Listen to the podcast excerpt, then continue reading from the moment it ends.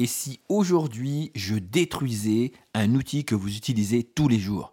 Oui, enfin je ne sais pas si c'est l'outil que je vais détruire, mais c'est plutôt son utilisation par les gens. Vous savez de quoi je vais parler?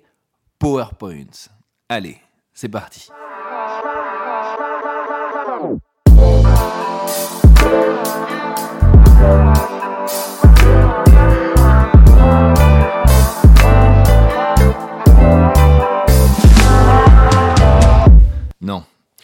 Non, non, non, non, non. Je ne peux plus laisser passer ça. Je vois trop, trop, trop de présentations qui sont malheureusement loupées à cause du PowerPoint. Alors, pas parce qu'il n'est pas beau, non, non, du tout. Tout simplement parce qu'il ne respecte pas certaines règles qui font que celui-ci est une béquille dans la présentation. Et oui, n'oubliez jamais que votre PowerPoint n'est qu'un support qui doit essayer d'aider les gens à comprendre vos idées, mais en aucun cas de comprendre tout ce que vous dites. Alors j'ai décidé aujourd'hui de faire euh, d'être le killer des PowerPoint ou du moins des mauvaises idées que vous pourriez tout savoir. Alors je les ai eues avant, mais je les vois encore souvent, donc je préfère vous en parler pour vous éviter de perdre l'attention des gens qui vous écoutent.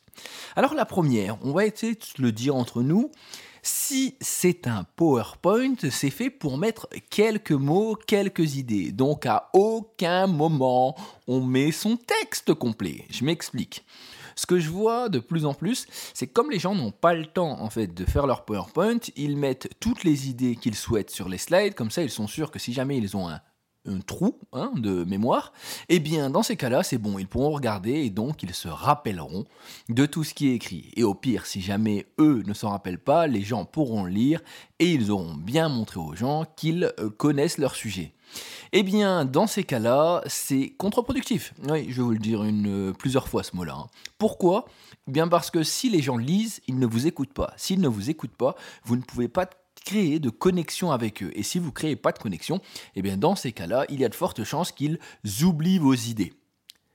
La deuxième chose que je vois souvent aussi dans les PowerPoints, au-delà des longues phrases, c'est aussi tout simplement le fait de s'amuser à mettre trop d'éléments sur les slides. Alors je parle pas là cette fois-ci de texte, je parle plutôt en fait d'éléments comme des chiffres où le but en fait est de mettre un tableau que vous êtes le seul à comprendre, que le public ne comprend pas. Donc jusqu'à là, ça peut être intéressant parce que euh, grâce à ça, vous réussissez à susciter l'intérêt.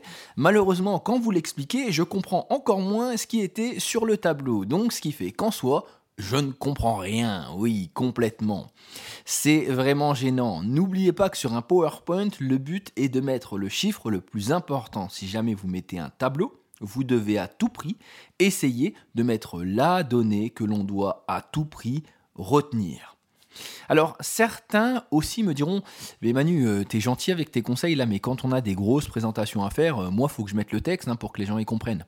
Alors si vous mettez une phrase sur votre PowerPoint, c'est-à-dire une phrase ou un texte, un paragraphe, dans ces cas-là, faites un Word s'il vous plaît, ou donnez-moi un document annexe à côté, car ça n'a aucun intérêt oui, complètement. Complètement, puisque les gens dans ces cas-là n'ont pas besoin de vous écouter et ça ne sert strictement à rien. Je reviens sur un autre principe. Je ne doute pas que vous avez une bonne vue et que vous êtes capable d'écrire en tout petit, genre en taille 12, ou même 11, voire même 10. Par contre, ça ne veut pas dire que les gens qui sont en face de vous dans le public, notamment au fond, peuvent voir la taille 10. Oui, vous vous doutez bien que là-dessus, en fait, quand on fait une taille 10, on est en train de demander aux gens de plisser les yeux pour essayer de lire ce qui est écrit, ce qui veut dire que s'ils font ça, ils ne vous écoutent pas, et donc que le temps qu'ils passent à essayer de comprendre, c'est du temps où ils sont passés à côté de vos idées. Alors on le fait tous parce que parfois on se dit qu'en mettant un peu de texte en petit, on va pouvoir en mettre plus, mais n'oubliez pas, ce n'est pas non plus le bon moyen pour pouvoir susciter l'intérêt des gens. À moins que ce soit un effet et que vous vouliez en fait tout simplement euh, faire concentrer les gens sur la petite phrase pour faire lire quelque chose qui n'a strictement rien à voir. Ensuite, euh, une autre chose que je vois souvent, c'est la qualité des photos. Alors euh, là-dessus, aujourd'hui, je pense qu'on a assez de banques de données d'images gratuites qui vous permettent de prendre des images de qualité. N'oubliez pas que lorsque vous prenez une photo qui est pixelisée, lorsqu'on va la grandir sur votre ordinateur, ça peut passer, mais lorsque c'est euh, en grand écran, obligatoirement, on va le voir et ça donne encore une fois une qualité dégradée. Qui dit qualité dégradée dit présentation dégradée, dit euh, mauvaise impression de la part de votre public. Pour commencer à convaincre, ça peut être très gênant. Et ensuite, un point aussi qui me, que je ne comprends pas. Alors, je le connaissais dans la mode. Oui, dans la mode, j'en avais entendu parler. Je connaissais les sapeurs. Vous savez, les gens qui mélangent les couleurs de manière, euh, abusive, mais sur qui ça rend bien? Et eh bien là, dans les PowerPoint, ça marche pas comme ça en fait. je, tenais à vous le dire. On ne peut pas mettre plusieurs couleurs. En général, il y a un code. On va en mettre trois, pas plus. Ce n'est pas la peine de me faire un arc-en-ciel, à moins que vous me parliez de licorne. Oui, dans ces cas-là, ça peut passer. Dernière petite chose aussi qui est importante, n'oubliez pas, parfois l'image aura beaucoup plus de sens que les mots. Et vous n'avez pas besoin d'expliquer l'image puisque le but, c'est que les gens ne comprennent pas obligatoirement ce que vous dites, mais qu'ils comprennent en fait vos images à partir du moment où vous parlez. N'oubliez pas qu'à chaque slide que vous faites, vous devez essayer de vous dire est-ce que j'ai réussi à susciter l'intérêt autour de ma slide pour que les gens m'écoutent parler? Vous êtes la personne que l'on doit écouter. Ce n'est pas le PowerPoint que l'on regarde et qui nous donne les messages, il vient juste appuyer les idées. D'accord? Ou il vient surprendre les gens. Mais l'élément central de la présentation, c'est vous. D'accord? N'oubliez pas ça. Dernier petit conseil aussi, parce que c'était important pour moi de vous en parler. Euh, comment je peux vous expliquer ça? Hum, hum.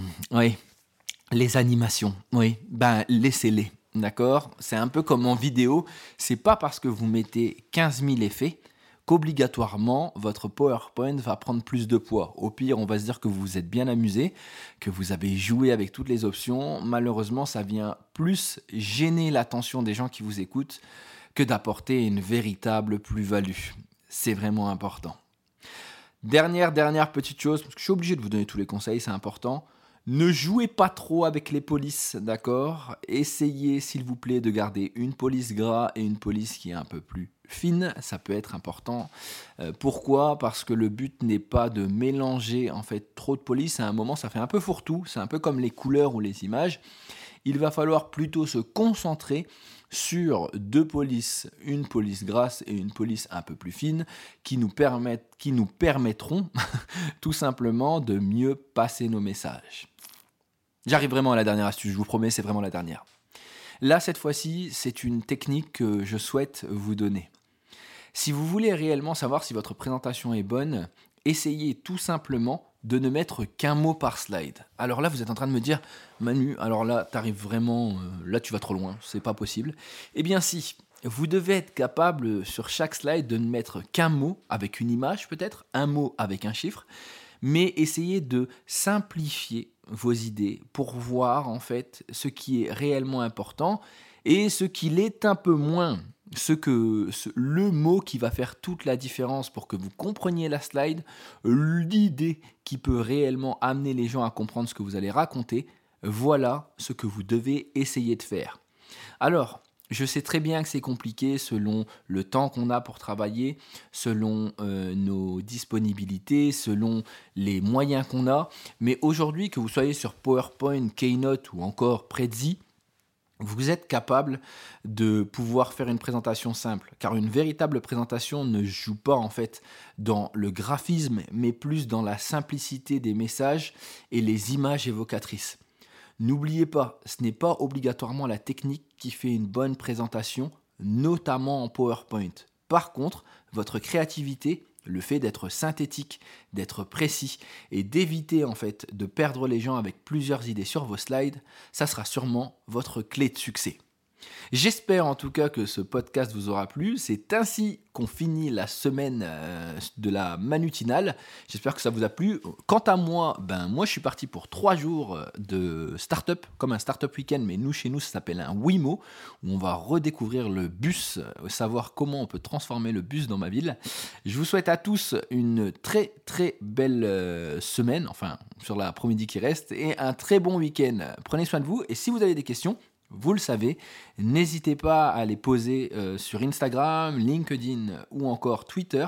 Je me ferai un plaisir d'y répondre et on pourra échanger ensemble sur leur, sur leur Manu, tu parles bien, sur le sujet. La prochaine fois, je ferai un podcast sur la diction et l'articulation. Prenez soin de vous, à très bientôt et on se retrouve lundi.